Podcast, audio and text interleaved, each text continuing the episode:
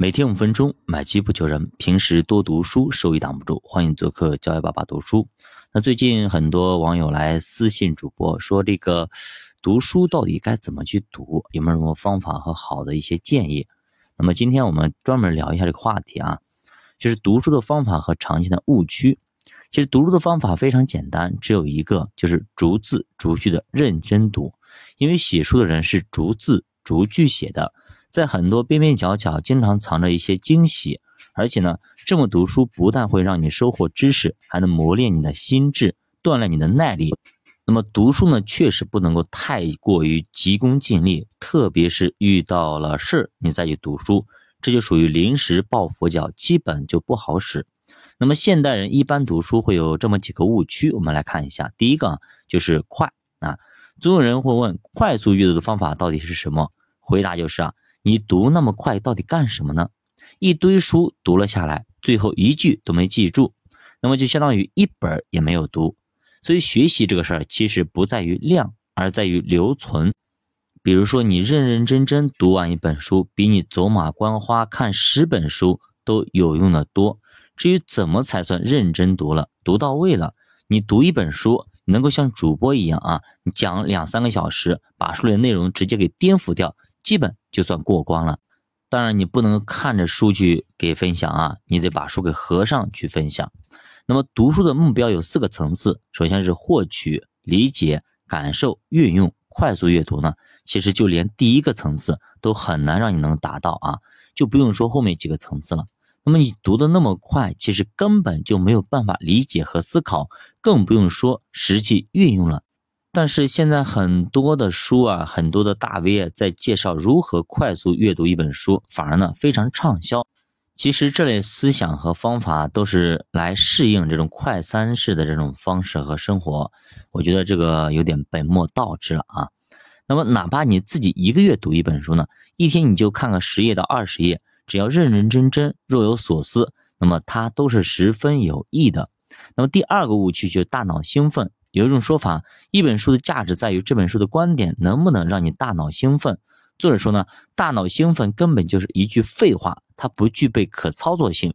那么大脑兴奋可能来自于认知的盲区，乍一看很有道理，但其实只是少见多怪。那么还有一种兴奋是你高度认同，其实这个也没有太大的意义，因为你一直都是这个想法，你读再多同样的想法。那么你读再多同样的想法的内容，基本上属于浪费时间，因为本来你就有了。读书最大的目的就是获取智慧、补充认知、拓宽边界。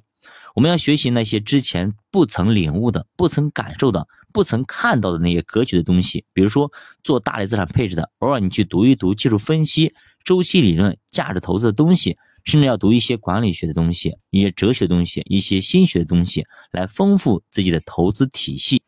第三个误区就是概念情节。其实很多人读书啊，就是为了收集概念，最后掌握了一大堆的概念的词汇。现在好多的书啊，其实也是基于这些概念创造的。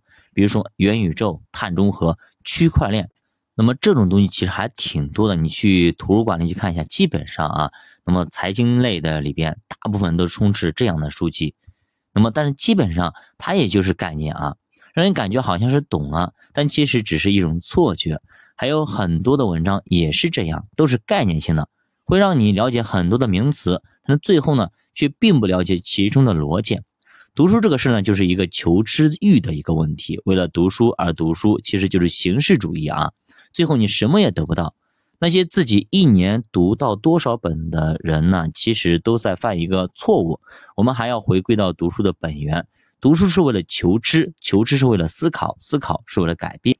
如果你只是为了那个单单的量啊，翻来翻去，那一天给你可以翻个五十本、一百本也没问题。但是这有意义吗？没有太多的意义啊。你到底是不是真的努力了？结果呢，不会陪你演戏。所以，如果你觉得收效甚微，那么你就应该从态度上好好审视一下自己，是否付出了不亚于任何人的努力。绝大多数人都是没有做到的。那作者也说，我们跟作者比，可能我们作为普通人，可能没有他努力啊，因为他的时间是颗粒度的，都是精确到十分钟的，也就是说，他会考虑到十分钟这个概念啊，这个小时的前三十分钟在干什么，中间三二十分钟干什么，最后十分钟自己还能做点什么，这样的时间利用效率就会越来越高。举个例子啊，那么他上班开车一共三十分钟，还要再听一场演讲，在开会前十分钟还可能把读书的录音录一下，而绝大部分人都是以天为单位，今天干什么，明天干什么。但凡以天为单位计算时间的努力程度，其实还远远没有饱和。确实，跟作者相比，我的时间可能完全也没有饱和。虽然说我在上班的途中也会去听书，在楼下单位楼下也会去录一录节目，但是这个程度可能跟这些优秀的人来比，可能还有更多的提升的空间。所以还是那句话啊，你看你努不努力，看你跟谁比啊？你跟躺平的人比，那基本上你稍微做一点事情，你就已经努力了。但是如果你跟更优秀的人相比来说，你可能还需要更加的努力。教我的书陪你慢慢变富，我们下节再见。